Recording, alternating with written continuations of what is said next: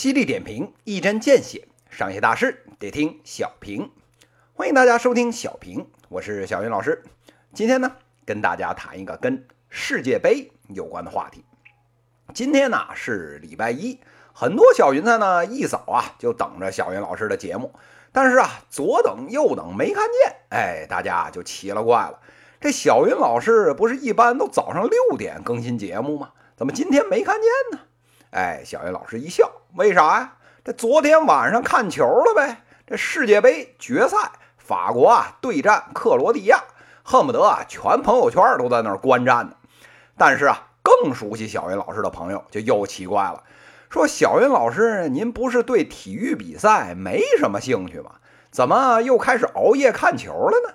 哎，小云老师啊就笑了。您啊说的对，小云老师呢确实啊对足球没有什么兴趣，但是啊，小云老师对法国还有克罗地亚到底最后啊谁能赢有着极大的兴趣。那这又是为什么呢？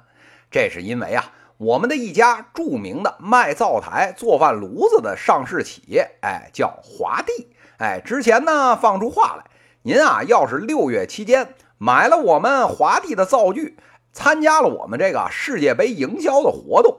只要是啊，法国队夺了冠，您啊买灶台这点钱，我啊就全款返给您。您瞧，这华帝怎么说也算是有名有姓的上市大企业了。这营业额呢，奔着好几个亿这个级别去了。现在啊，如今法国队呢真的得了冠，怎么着？您兜里那点退款的钱准备好了吗？真所谓啊，看热闹不嫌事儿大。那华帝这把赌球赌输了，到底要赔多少钱呢？虽然啊，外面传的各种沸沸扬扬，一个亿、两个亿都有。这华帝公司啊的证券事务代表，哎，出来辟谣了，说啊，都别瞎猜了，我们啊都算过了，要退呢，就是退啊指定产品的进货成本和一定的促销费用。这线下面的渠道，哎，差不多啊五千万。线上的销售渠道差不多啊两千九百万，这里外里啊加起来不超过八千万，在啊公司的预算范围之内。换句话来说，老子啊有的是钱，爷呢输得起。您啊还真别说，人华帝呢还真是光棍一条。今天一大早，这网站上就更新了信息，咱啊愿赌服输。活动期间呢，买了华帝燃具的这个客户，欢迎啊拿着发票来退款。咱别的先不说啊，在中国这个商业圈的今天，能把这牛逼吹出去，而且啊愿赌服输、不耍流氓、能说话算数的企业，在啊商业圈臭流氓扎堆的今天，您啊打着灯笼都不一定找得着。就这一点啊，小云老师就得必须给华帝点个赞。那华帝这次世界杯的赌球，是不是就是个简单的营销活动呢？其实啊。除了这个提升销售额业绩之外，这背后啊还有一个重要的作用，就是啊去库存。这两年呢，随着这经济的 L 型呢，怎么也见不着底，这厨具灶具的行业也跟着嘁哩咔嚓的往下滑，可不是吗？这买套这个灶具啊，一用就是五六年、七八年，谁没事天天买这玩意儿呢？哎，所以啊，全行业啊库存积压严重，市场呢萎缩的厉害。眼见着这经销商回不了款，库存高企，那怎么着才能出一波货呢？哎，这营销的点子呀，就打到了世界杯上。话说我们中国啊，虽然呢国家队啊踢得跟屎一样，但是架不住球迷多呀。而且啊，要说中国老百姓有什么共同的特点，小鱼老师啊就认一条，就是赌性大。要不是啊这大陆上啊这个国家不让干。